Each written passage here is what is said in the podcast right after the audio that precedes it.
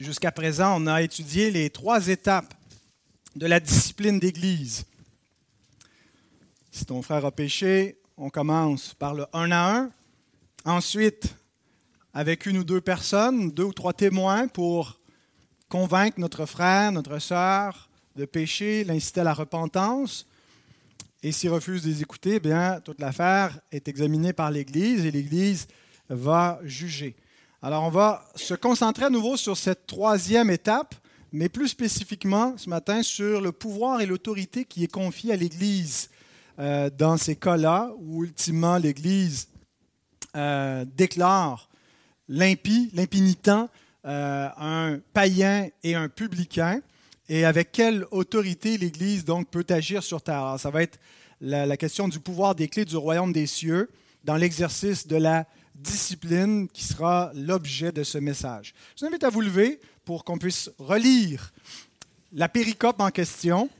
Ça déjà, euh, c'est déjà le quatrième dimanche que nous passons sur ce texte. Il en restera un dernier pour clore l'ensemble du matériel qui nous est donné dans ces versets. Matthieu 18, 15 à 20. Si ton frère a péché, va et reprends-le entre toi et lui seul. S'il t'écoute, tu as gagné ton frère. Mais s'il ne t'écoute pas, prends avec toi une ou deux personnes afin que toute l'affaire se règle sur la déclaration de deux ou de trois témoins. S'il refuse de les écouter, dis-le à l'Église. Et s'il refuse aussi d'écouter l'Église, qu'il soit pour toi comme un païen et un publicain. Verset 18, celui qui sera l'objet de la prédication de ce matin. Je vous le dis en vérité, tout ce que vous lirez sur la terre sera lié dans le ciel et tout ce que vous délirez sur la terre sera délié dans le ciel. Je vous dis encore que si deux d'entre vous s'accordent sur la terre pour demander une chose quelconque, elle leur sera accordée par mon Père qui est dans les cieux. Car là où deux ou trois sont assemblés en mon nom, je suis au milieu d'eux. Prions. Nous te bénissons, Seigneur, pour cette parole, pour cette promesse que tu es au milieu de nous. Nous te remercions pour les Écritures et nous te prions que par elle, tu puisses édifier notre foi ce matin. Amen. Merci de vous rasseoir. Nous allons voir essentiellement deux questions dans ce message. Qu'est-ce que le pouvoir des clés? Et deuxième question, qui exerce le pouvoir des clés? Qu'est-ce que le pouvoir des clés et qui exerce le pouvoir On va passer plus de temps sur la première question, à définir ce qu'est le pouvoir des clés, que euh, sur le qui l'exerce exactement. Alors pourquoi est-ce que j'ai intitulé ce message Le pouvoir des clés alors que Jésus ne mentionne pas les clés du royaume des cieux? Pourquoi faire ce rapprochement euh, avec les clés? Bien, c'est parce que euh, dans Matthieu 16, 19, Jésus fait ce lien entre les clés du royaume des cieux et la question de lier, de délier sur terre des choses qui sont liées et déliées dans le ciel. Matthieu 16, 19, où Jésus parle à l'apôtre Pierre, Je te donnerai les clés du royaume des cieux. Ce que tu liras sur la terre sera lié dans les cieux, ce que tu délieras sur la terre sera délié dans les cieux. Alors nous voyons bien que il y a euh, un rapprochement, un lien entre l'exercice des clés et la question de lier et de délier, n'est-ce pas?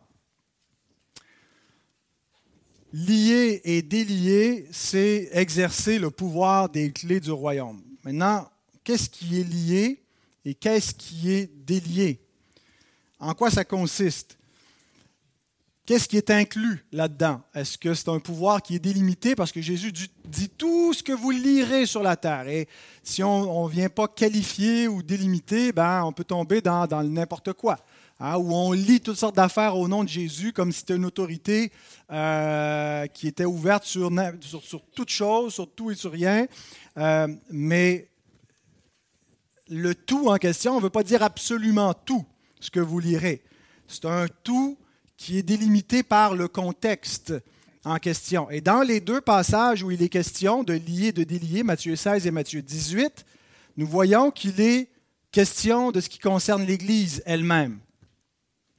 Alors, ça ne concerne pas juste la vie spirituelle en général, la vie chrétienne euh, de manière indéfinie, mais spécifiquement, d'abord le premier contexte de Matthieu 16, hein, c'est le contexte où Jésus dit, Je bâtirai mon Église. Et dans ce contexte-là, il donne des clés à l'apôtre Pierre. Euh, hein, tu es Pierre sur cette pierre, je bâtirai mon Église, je te donne la clé du royaume des cieux, ce que tu vas lier sera lié, ce que tu vas délier sera délié. Donc, c'est le contexte qui concerne le, fait de bâtir l'Église. Et dans Matthieu 18, c'est encore le contexte de l'Église. Si ton frère a péché, reprends-le, à chaque étape, jusqu'à s'il refuse d'écouter, dis-le à l'Église. Et s'il refuse d'écouter l'Église, qu'il soit pour toi comme un païen, comme un publicain, ce que vous lirez sur terre sera lié dans le ciel, ce que vous délirez sur terre sera délié dans le ciel. Alors, c'est à nouveau en lien avec l'Église. Mais quoi spécifiquement concernant l'Église? Deux éléments, la foi de l'Église et les personnes qui composent l'Église. Le pouvoir des clés concerne spécifiquement la foi de l'Église, ce que l'Église doit croire, et les personnes qui composent l'Église, ceux qu'elle admet ou ceux qu'elle exclut. Alors voyons dans l'ordre ces deux éléments-là euh, en rapport avec le fait de lier et de délier. D'abord, la foi de l'Église.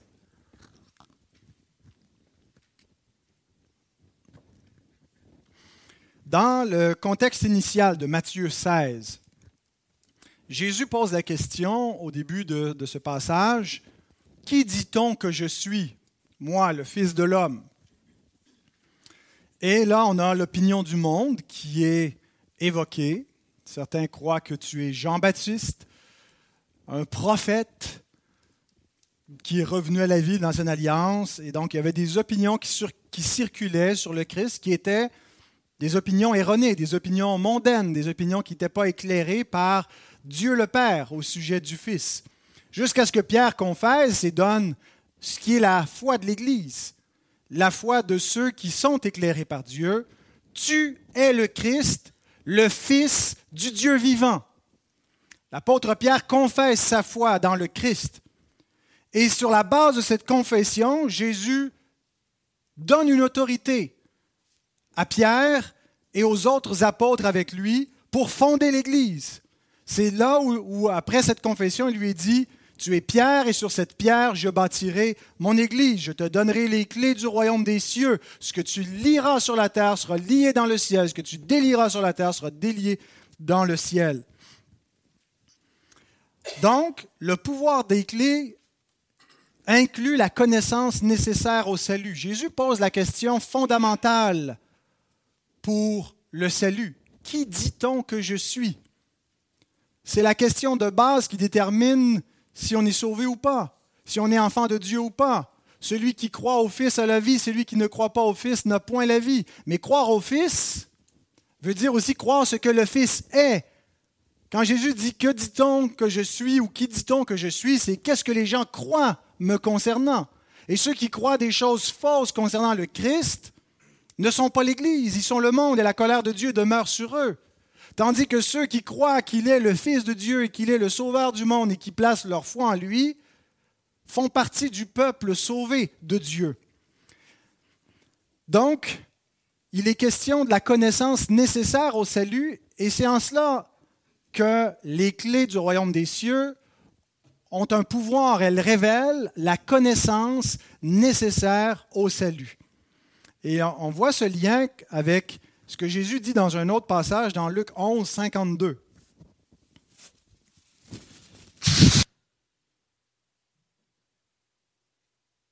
Où il parle des docteurs de la loi en disant Malheur à vous, docteur de la loi. Parce que vous avez enlevé la clé de la science ou la clé de la connaissance, vous n'êtes pas entré vous-même et vous avez empêché d'entrer ceux qui le voulaient.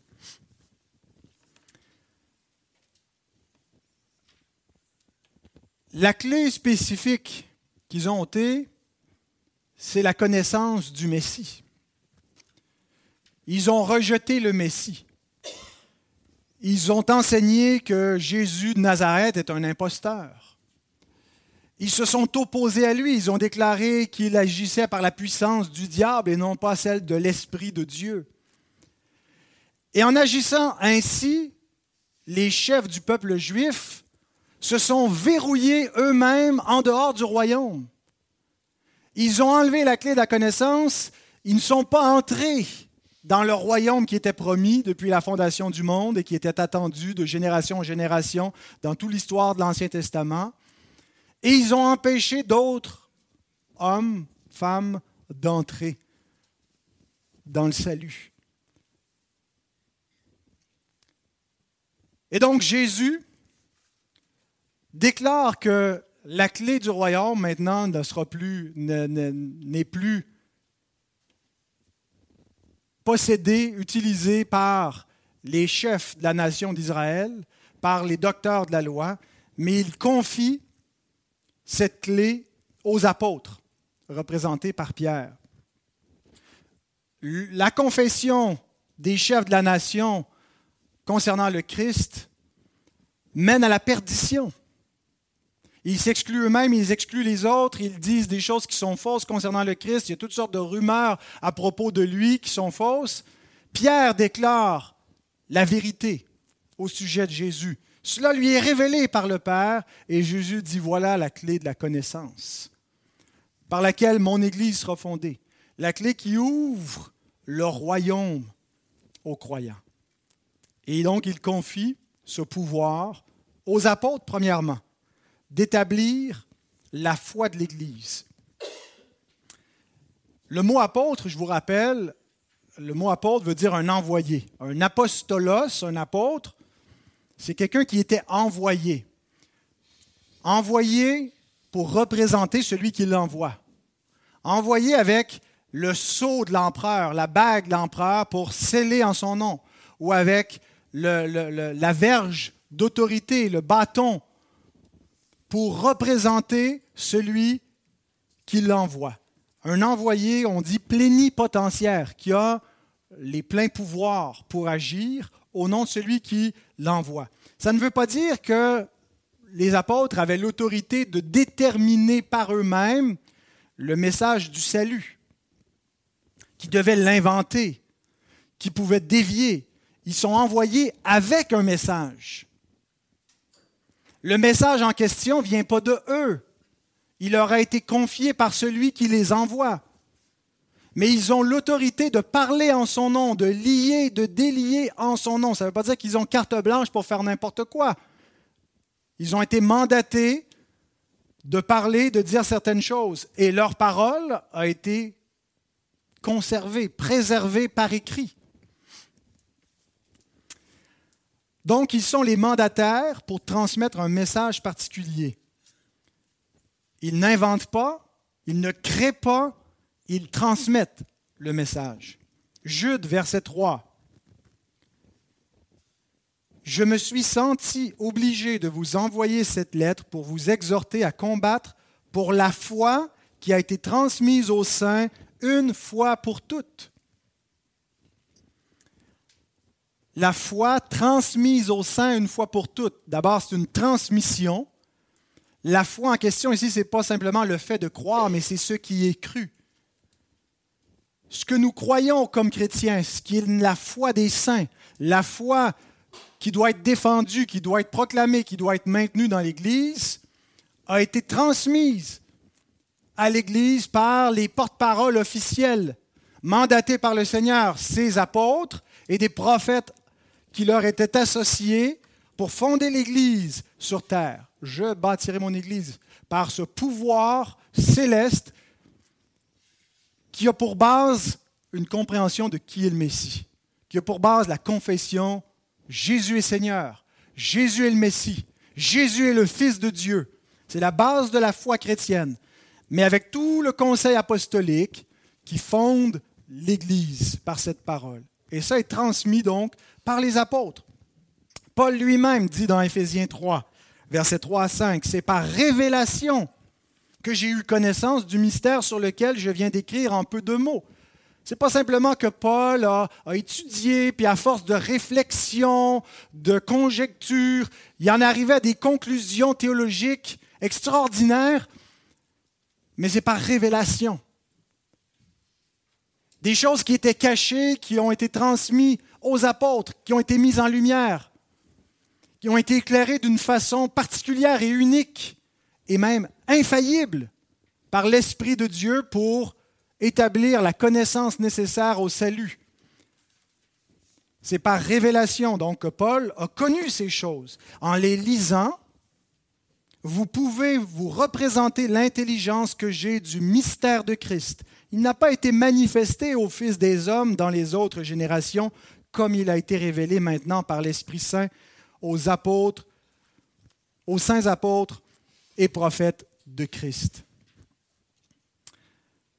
C'est pas que Christ n'était pas révélé dans l'Ancien Testament, mais pas comme, pas de la même manière, pas de façon aussi abondante et claire qu'il est lorsqu'il est apparu à la fin des temps, lorsque l'Esprit éternel a été manifesté dans la chair, lorsque Dieu est devenu un homme et que ça a été l'accomplissement final et ultime des Écritures en sa personne.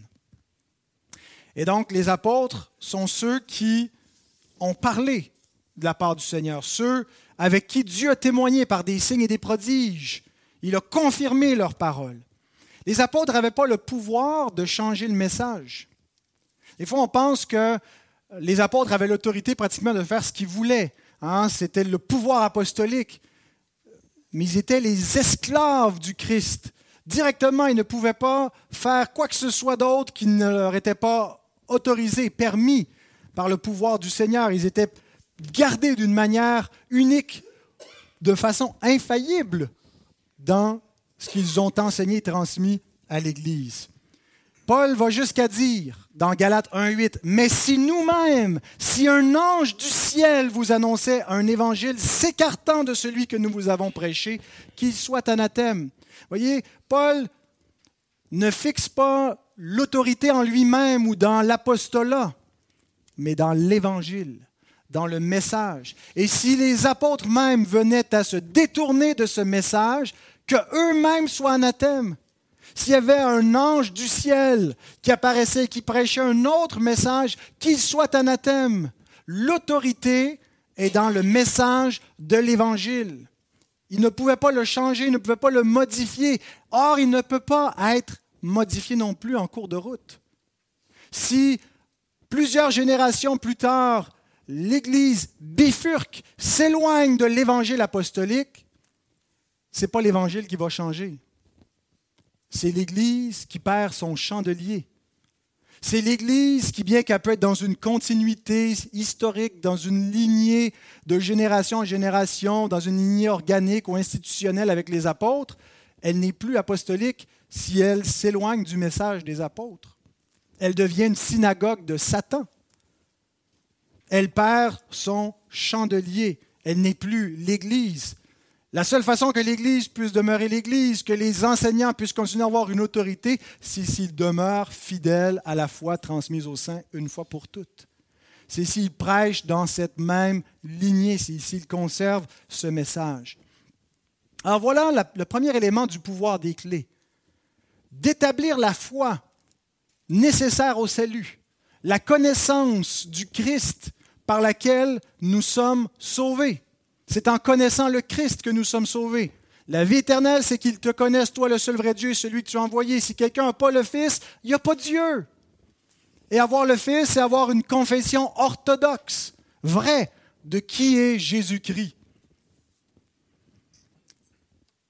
Et ça, ce pouvoir-là a été donné une fois pour toutes aux apôtres. Il n'y a pas besoin d'être refixé ce témoignage à chaque génération. Nous avons, dans les Écritures, le témoignage établi une fois pour toutes à cet effet-là. Le pouvoir des clés à cet effet a été exercé. Notre rôle n'est pas de le, réinventer, l'adapter à notre, à notre génération, mais de le proclamer, de le comprendre, de le maintenir et de l'annoncer. Il y a un deuxième élément concernant le pouvoir des clés, en plus de la foi de l'Église, il s'applique aux personnes de l'Église. Autrement dit, la foi doit être exercé par des gens. Ce qui est cru doit être défendu par des gens et c'est comment est-ce qu'on délimite ce qu'est l'Église, qui appartient à l'Église et qui n'appartient pas à l'Église? Est-ce qu'on peut dire c'est un open house? N'importe qui entre. Vous savez que l'Église unie du Canada a actuellement une pastoresse qui est athée, qui ne croit pas à l'existence de Dieu. Et ils n'ont pas réussi à, selon les standards très minimes de cette Église libérale, à la discipliner et à s'en débarrasser. Même pas besoin de croire que Dieu existe pour pouvoir prêcher dans cette église-là. Alors ça, c'est vraiment un open house. N'importe qui peut faire partie de notre gang. Est-ce que l'Église a le pouvoir de faire entrer qui elle veut dans la maison de Dieu ou pas? Bien, c'est là où on a une règle de foi. La regula fidei, disaient les pères, où on inclut ceux qui gardent la foi apostolique et on exclut ceux qui rejettent la foi ou qui ne confessent pas la foi apostolique ou qui confessent des éléments contraires à la foi apostolique tout en voulant prétendre qu'ils gardent la vraie foi. Les termes que Jésus utilise pour parler du pouvoir des clés, il parle de lier et de délier. Et lorsqu'on applique cette, terminologie aux personnes qui composent l'Église, il est question d'admettre et d'exclure. Donald Carson écrit La personne qui a les clés a le pouvoir d'exclure ou d'autoriser à entrer. Si vous vous présentez un dimanche matin, la porte est verrouillée de la bâtisse, c'est la personne qui a les clés qui peut vous faire entrer. Mais dans le cas ici, elle peut vous débarrer de l'intérieur parce que le pasteur il habite en haut.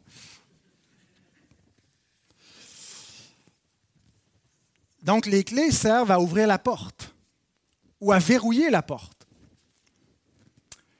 Donc, dans le cas, euh, et on voit dans Apocalypse 3, 7, que euh, Jésus a cette, clé, non seulement sur le royaume, mais sur euh, le séjour des morts, sur la, la puissance de la mort, écrit à l'ange de l'église de Philadelphie, Voici ce que dit le Saint, le véritable, celui qui a la clé de David, qui ouvre et personne ne fermera, celui qui ferme et personne n'ouvrira.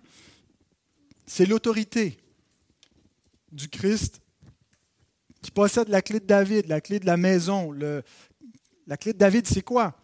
Dieu a dit dans l'alliance avec David que son fils bâtirait la maison et non pas lui.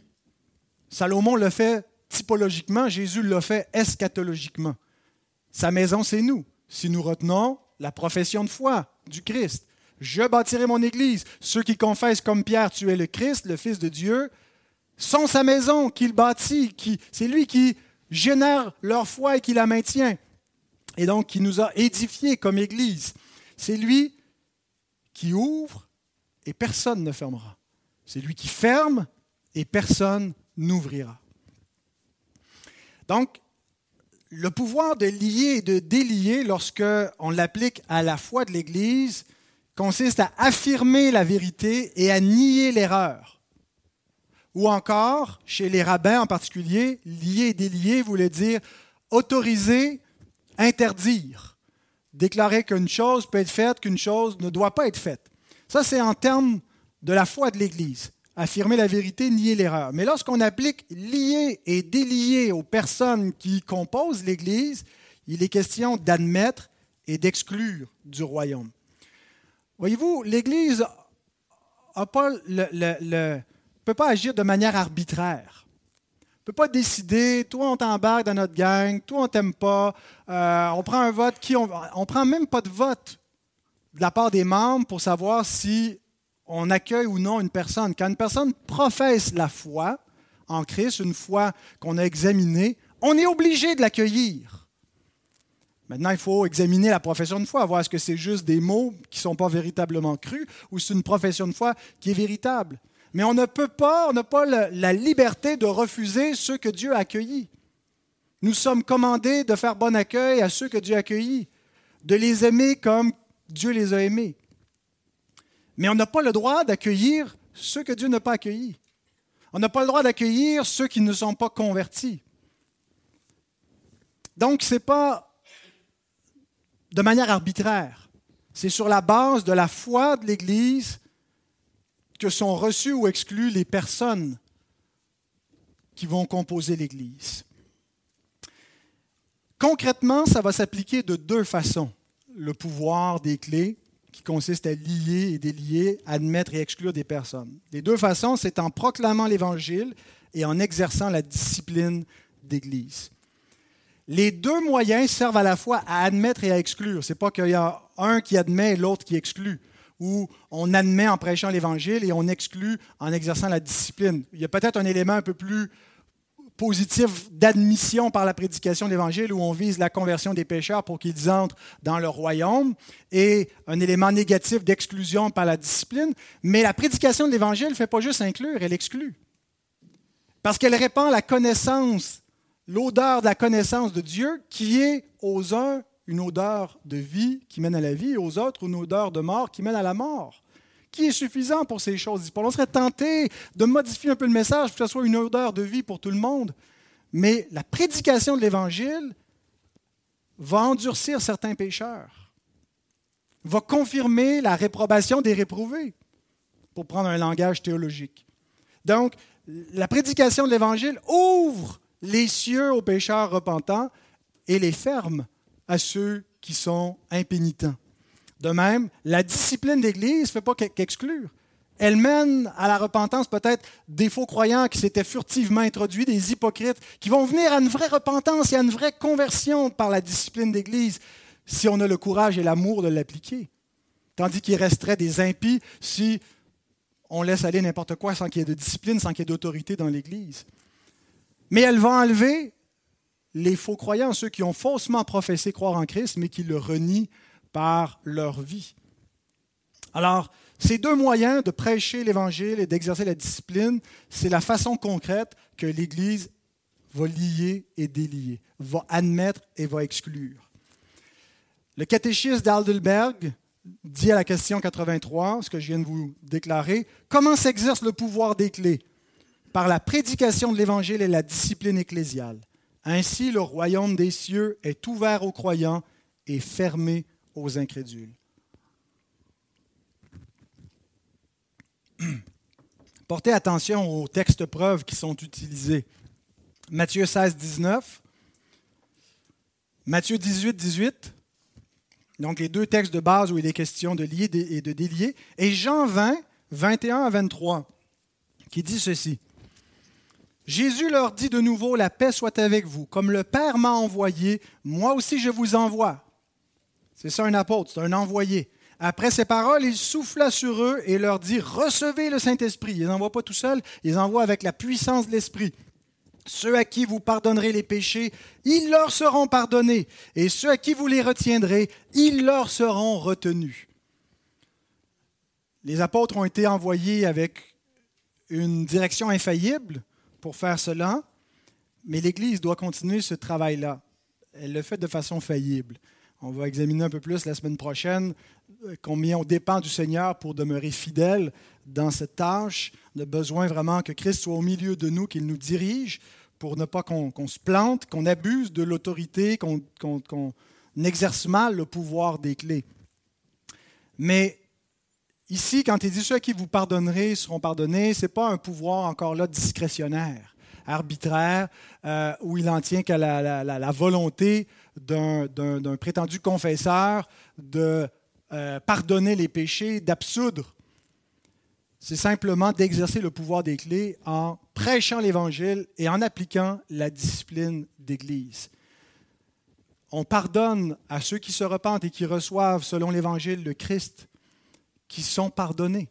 Alors, ce n'est pas tant qu'on les pardonne nous-mêmes, mais on proclame leur pardon, mais on proclame aussi à ceux qui refusent, qui ne sont pas pardonnés. Alors, ce n'est pas nous qui avons comme tel ultimement ce pouvoir, mais nous le déclarons au nom du Seigneur. Et c'est exactement ce qu'ont fait les apôtres, les premiers disciples, l'Église primitive, qui a exercé ce pouvoir en ouvrant et en fermant la porte du royaume des cieux. On voit Pierre, Pierre qui est le premier, qui a reçu cette clé-là, qui est le représentant des apôtres, c'est celui qui préside les trois Pentecôtes qu'on retrouve dans les actes des apôtres. La première Pentecôte, celle des Juifs, la deuxième, celle des Samaritains, la troisième, celle des païens, qui suit l'ordre qu'on a dans Acte 1.8. Vous serez mes témoins à Jérusalem, en Samarie et aux extrémités de la terre, pour inclure dans une séquence ceux à qui était destiné premièrement leur royaume, ceux qui étaient concernés par les promesses, le peuple juif qui attendait, euh, les Samaritains qui sont un peu un entre-deux, et les païens qui étaient à l'extérieur, mais qui sont invités à entrer également. Et chaque fois, c'est Pierre qui est présent et qui prêche l'Évangile et qui exerce le pouvoir des clés du royaume, qui admet ceux qui acceptent sa prédication, qui se repentent, qui croient, qui se font baptiser et qui exclut les autres, qui sont incrédules, qui se moquent de ce message, qui refusent de l'entendre, qui veulent le faire taire, qui l'emprisonnent. Nous voyons Pierre qui ferme spécifiquement la porte du royaume sur Ananias et Saphira, qui sont des faux croyants qui s'introduisent dans l'Église, qui, la ferme à Simon le magicien, qui également s'était repenti en apparence, qui s'était fait baptiser à la prédication de, de Philippe, mais qui était un faux croyant. Les chefs incrédules, donc la porte est ouverte ou fermée par ce pouvoir-là, par la prédication de l'Évangile et l'exercice de la discipline. On voit la même chose chez l'apôtre Paul, qui ouvre le royaume en prêchant l'Évangile et qui exerce également la discipline, qui déclare à l'Église qu'elle doit livrer à Satan ceux qui euh, sont indisciplinés en son, sein. Euh, et qui fait la même chose. 1 Corinthiens 5, 3 5, 1 Timothée 1, 20. Alors le pouvoir des clés, c'est un pouvoir strictement spirituel. Ce n'est pas un pouvoir temporel, ce n'est pas un pouvoir civil. Et malheureusement, dans l'histoire, euh, on voit, on a vu euh, cette erreur surgir où l'Église s'est mise à exercer un pouvoir temporel, avec une théorie, puis c'est venu avec l'avènement un peu du césaropapisme, hein, lorsque l'Empire romain est devenu officiellement chrétien, puis il y avait la, représentation du pouvoir civil par l'empereur et du pouvoir spirituel par l'évêque de Rome. Et là, petit à petit, après en particulier la chute euh, de, l'Empire romain. On a un peu la structure civile qui tombe, mais l'Église qui reste, et de plus en plus l'évêque de Rome qui a commencé à avoir un rôle prépondérant, puis exercer euh, un pouvoir euh, qui ne lui était pas confié. Hein, cette idée même de couronner les rois, de couronner les empereurs, comme si l'Église avait le pouvoir spirituel avait primauté sur le pouvoir temporel. Et, et donc, ça a mené à toutes sortes d'abus où l'Église a commencé à exercer le pouvoir de l'épée les croisades, l'Inquisition, euh, et, on a eu ce mélange entre l'Église et l'État, hein, où on, entre dans l'Église et dans l'État. En même temps, le baptême devient le sceau qui fait à la fois de nous un chrétien et euh, un citoyen de l'endroit où, on, vient au monde. Et on avait ça jusqu'à tout récemment, hein, une, société qui, qui confessionnellement chrétienne, et puis tout le monde, euh, la, porte d'entrée dans, la, la, civilité est la même que la porte d'entrée dans l'Église. On n'a pas su bien distinguer entre les deux pouvoirs. Euh, la réforme a amené une clarification jusqu'à un certain point. Je pense que c'est plutôt un siècle après la réforme, avec l'avènement du baptisme, ce que, nous confessons comme foi, où on a euh, vraiment une, une, distinction claire de ce qu'est la sphère, la juridiction qui appartient à l'Église et comment on doit distinguer les pouvoirs. Il n'y a pas d'opposition, mais il n'y a pas non plus, euh, il y a une distinction stricte entre les deux. C'est deux royaumes distincts. Le royaume temporel, Dieu établit des magistrats sur terre, mais ce n'est pas un royaume chrétien. Et c'est séculier. Et le royaume spirituel qui est l'Église. Mais une des raisons pour cette confusion qui subsiste dans la théorie de beaucoup de chrétiens aujourd'hui, même dans la communauté évangélique réformée, on a ce qu'on appelle des théonomistes, qui croient que c'est le rôle de l'Église de, gagner la culture et puis de gagner des influences politiques et d'établir le règne de Christ sur terre par un avenue politique. Alors que nous croyons que c'est les moyens de grâce, que c'est la prédication de l'Évangile, la discipline de l'Église, et Dieu jugera le monde, nous, nous jugeons ceux de l'intérieur. Eh bien, une des raisons de cette confusion, c'est la confusion ou la, difficulté de bien distinguer entre ce qui appartient à l'ancienne alliance et ce qui appartient à la nouvelle alliance. Ce n'est pas la seule raison, mais c'est certainement une des raisons, quand on ne distingue pas bien entre Israël et l'Église, entre autres. Euh, L'Église et Israël, il y a certainement une continuité, il y a, euh, une, foi qui, est euh, commune, qui concerne le Messie. Cependant, Israël était un État théocratique, tandis que l'Église est un peuple spirituel, une nation sainte, un peuple à part. C'est pas L'Église n'est pas un État civil. L'Église ne possède pas un territoire. L'Église ne prélève pas des impôts n'exerce pas, n'a pas un, pouvoir civil pour la défendre, une armée, hein, qui serait des croisades, des croisés qu'on regrouperait pour défendre une cause spirituelle. C'est un peuple spirituel qui utilise des armes spirituelles. Les armes et les moyens qu'on prend doivent correspondre à la nature du peuple qu'on compose. Ce n'était pas exactement le cas avec Israël. Israël est un État théocratique. Et l'Ancien Testament renferme une dualité entre le terrestre et le céleste. Entre un peuple qui a un territoire, qui a Canaan, qui a une armée, qui a un roi, qui a des impôts, et en même temps qui fonctionne un peu comme une église, qui a une espérance, qui a une foi, euh, qui, qui, attend un salut, qui attend une délivrance. Et on a ce mélange entre ce qui se fait au premier étage, au niveau terrestre, mais qui reflète des réalités célestes au deuxième étage. Et c'est ce rapport-là entre le terrestre et le céleste qui doit être bien compris, bien distingué, sinon on va confondre les deux, on va mélanger.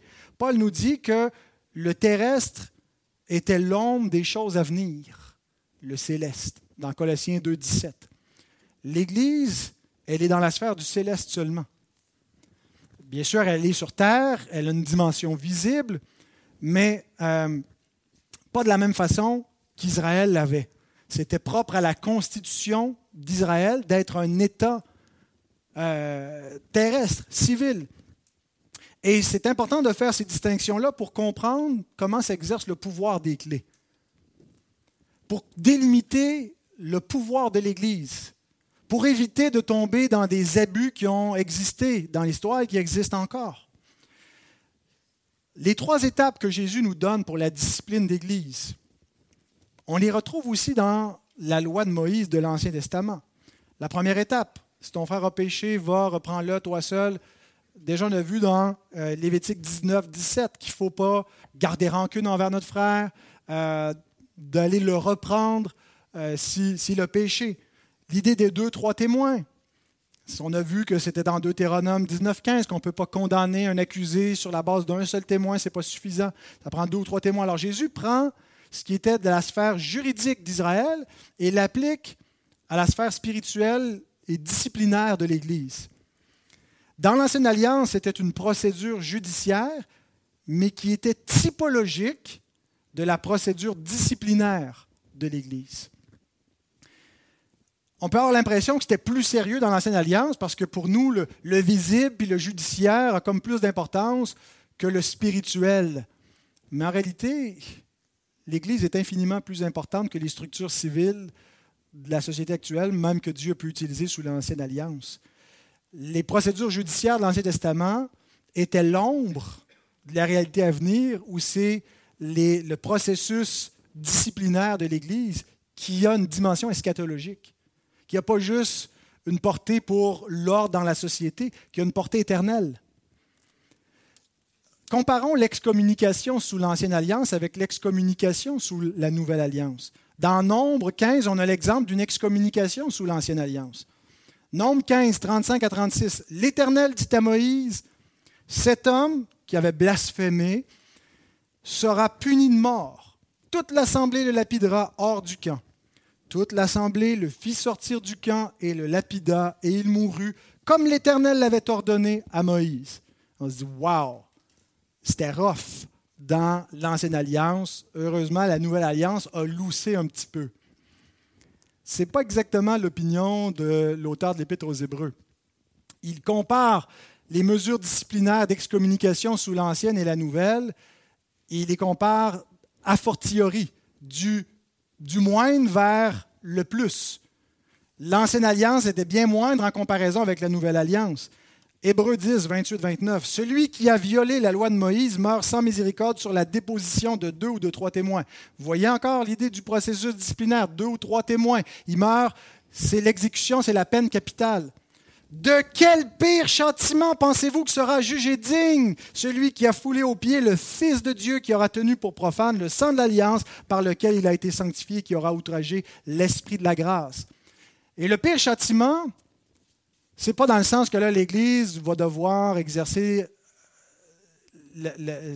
un tribunal d'inquisition où on va martyriser les gens comme ça a été fait. C'est qu'on change de registre on n'est plus dans le registre d'une peine civile, de la peine capitale. On est dans le registre d'une peine éternelle. Lequel est le pire entre les deux? Être sous la loi ou sous la grâce? Bien sûr, être sous la condamnation de la loi, et, et c'était le but de l'Ancienne Alliance, c'était de montrer de manière visible, par une institution terrestre, que le salaire du péché, c'est la mort. Et qu'on a besoin d'un sacrifice pour avoir la vie. Tout le système lévitique, tout le système de l'Ancienne Alliance prêchait l'Évangile en montrant la condamnation que mérite le pécheur, en montrant que ça prend une victime substitutive, en préfigurant l'agneau de Dieu qui vient et qui absorbe, qui se substitue, qui reçoit le châtiment, qui verse son sang à la place du pécheur. Tout ça annonçait et préfigurait le Christ. Mais parfois, la façon qu'on comprend les choses et on, dit ah, je ne suis plus sous la loi, on est sous la grâce, on réduit ça comme s'il y avait une espèce de, banalité, comme si c'était. Euh, il n'y avait plus de conséquences. La grâce, en réalité, de, de passer de l'ancienne à la nouvelle alliance, on est passé de l'ombre des choses à venir aux choses à venir. On est passé d'une représentation terrestre et typologique des réalités éternelles aux réalités éternelles elles-mêmes où ceux qui refusent de se repentir n'auront pas simplement une peine capitale aussi effroyable, semble-t-elle, mais une peine éternelle. L'ombre qui préfigurait la réalité finale et spirituelle dans le Christ. Et sous cet angle-là, l'excommunication sous la nouvelle alliance est infiniment plus effroyable que l'était l'excommunication sous l'ancienne alliance. La loi de Moïse n'avait pas le pouvoir de condamner éternellement qui que ce soit, mais le Christ a la clé de l'abîme. Et quand il va sceller l'abîme avec les pécheurs dedans, personne ne va l'ouvrir. Mais en ce moment, il invite les pécheurs. Il tend la main aux hommes, il appelle les rebelles à se repentir en leur disant qu'il a pris, lui, sur lui, le châtiment qu'il mérite. La grâce leur est offerte. L'invitation à la repentance. Mais le verdict va être sans appel. Et la dispensation sous Moïse illustrait cela au niveau terrestre. Maintenant, on n'est plus au niveau terrestre, on est au niveau céleste. Cependant, en ce moment, le pouvoir des clés qu'exerce l'Église sur terre est délimité bien que ultimement il soit beaucoup plus grave. Ça paraît moins pire d'excommunier quelqu'un verbalement que de le lapider littéralement. Lorsque l'Église exerce le pouvoir des clés, elle ne met personne à mort. Elle déclare un verdict qui va tomber à la fin, à moins qu'entre-temps, il y ait une repentance qui intervienne.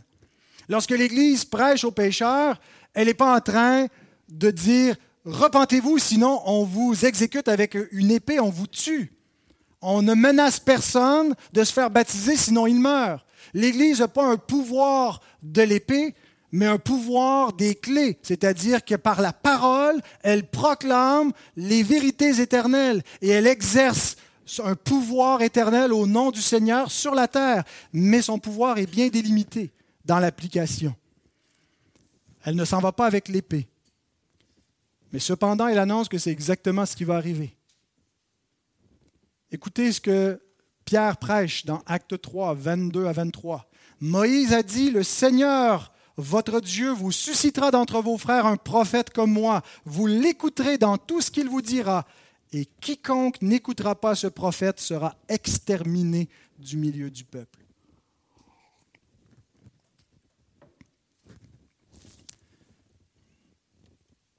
Ce prophète qui devait venir, semblable à Moïse, c'est le Christ. Beaucoup l'ont écouté, mais beaucoup ne l'ont pas écouté. Et pourtant, on ne voit pas l'Église des actes exterminer la nation juive parce qu'ils refusent d'écouter le prophète qui leur parle par la bouche de ses apôtres. Elle exerce simplement le pouvoir des clés.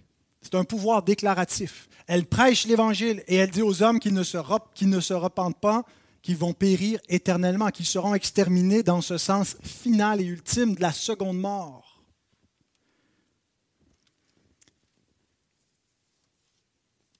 Donc l'Église ne les extermine pas, mais elle déclare qu'ils sont sous l'interdit de Dieu.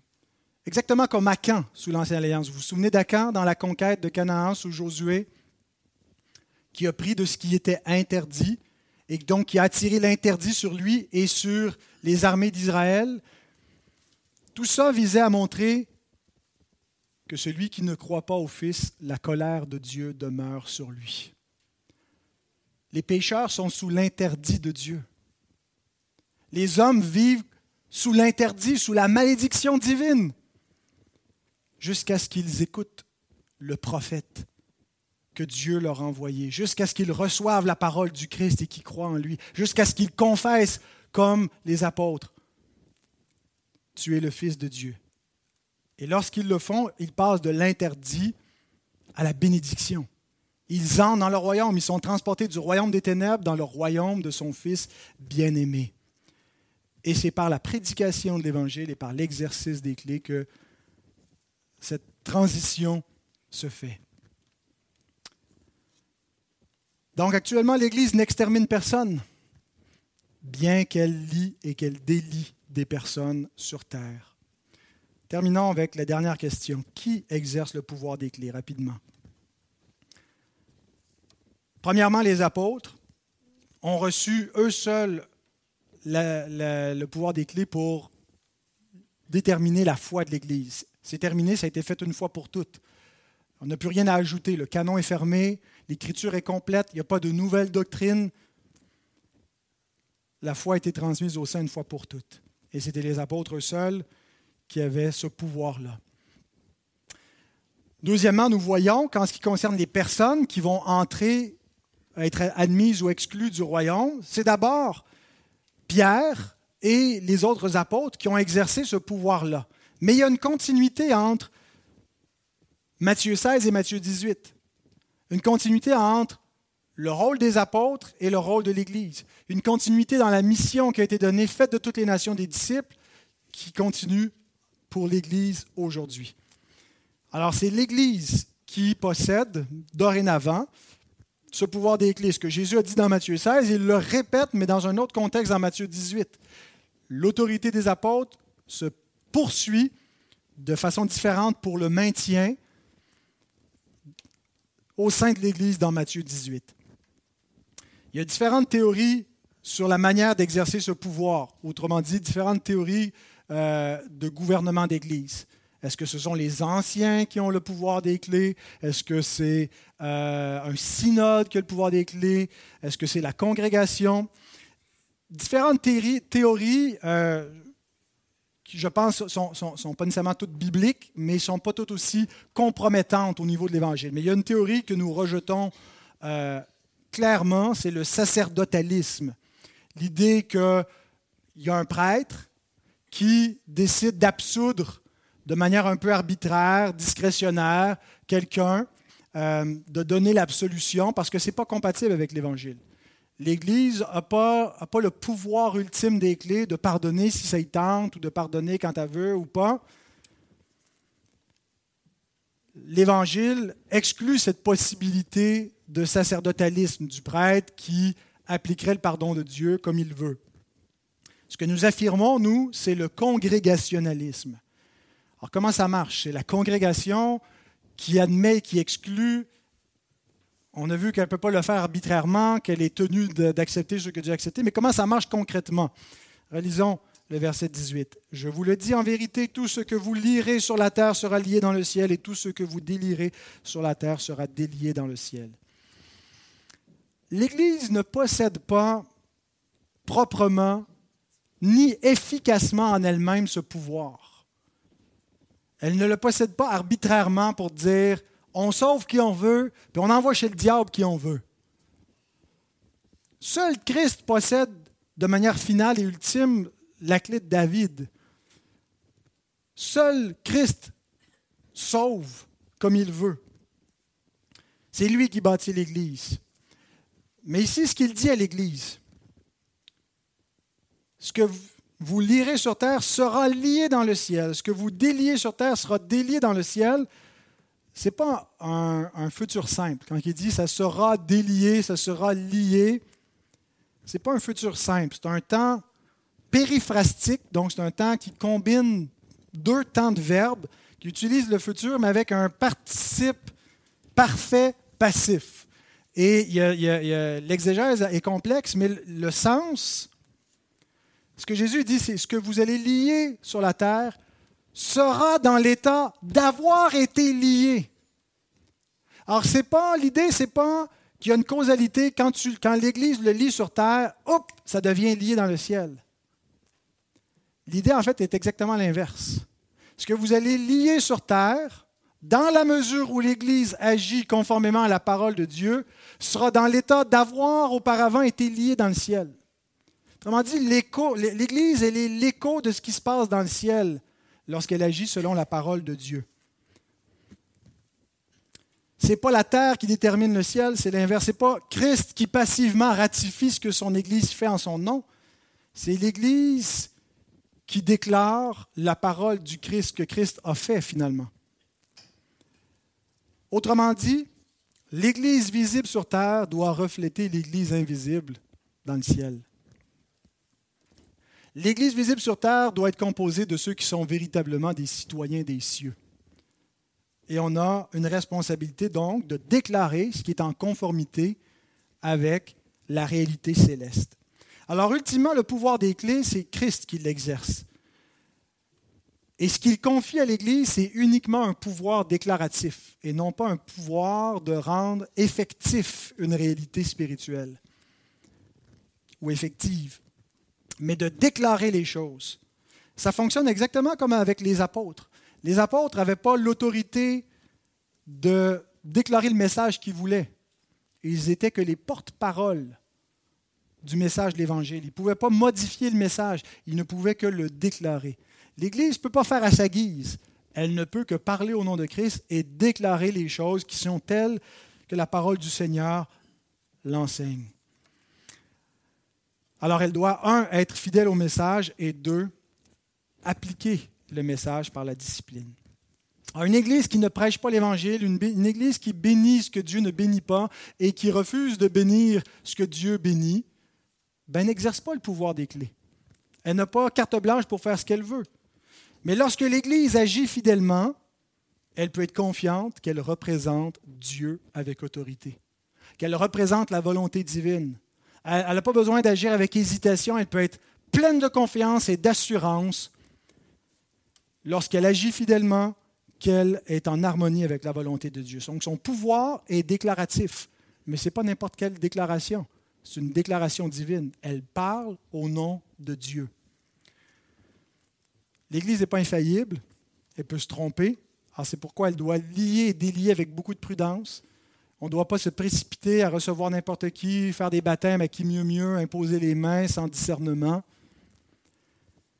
mais agir avec prudence, avec retenue. Spurgeon écrit, Chaque Église possède les clés de sa propre porte. Lorsque ces clés sont correctement utilisées par l'Assemblée ici-bas, l'acte est ratifié là-haut. Ce qui est lié sur terre sera lié dans le ciel. Je dirais plutôt le contraire, mais on comprend, il le dit comme c'est écrit. Ceci doit être compris dans les limites suivantes.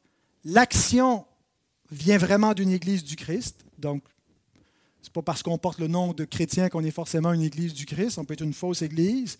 Elle agit en son nom et elle applique dûment ses lois. Une profonde solennité doit entourer l'acte de lier, de délier des vraies assemblées chrétiennes. Agir en tant qu'Église ne doit pas être pris à la légère, car ce n'est pas une chose banale que d'être excommunié ou restauré de nouveau dans sa communion.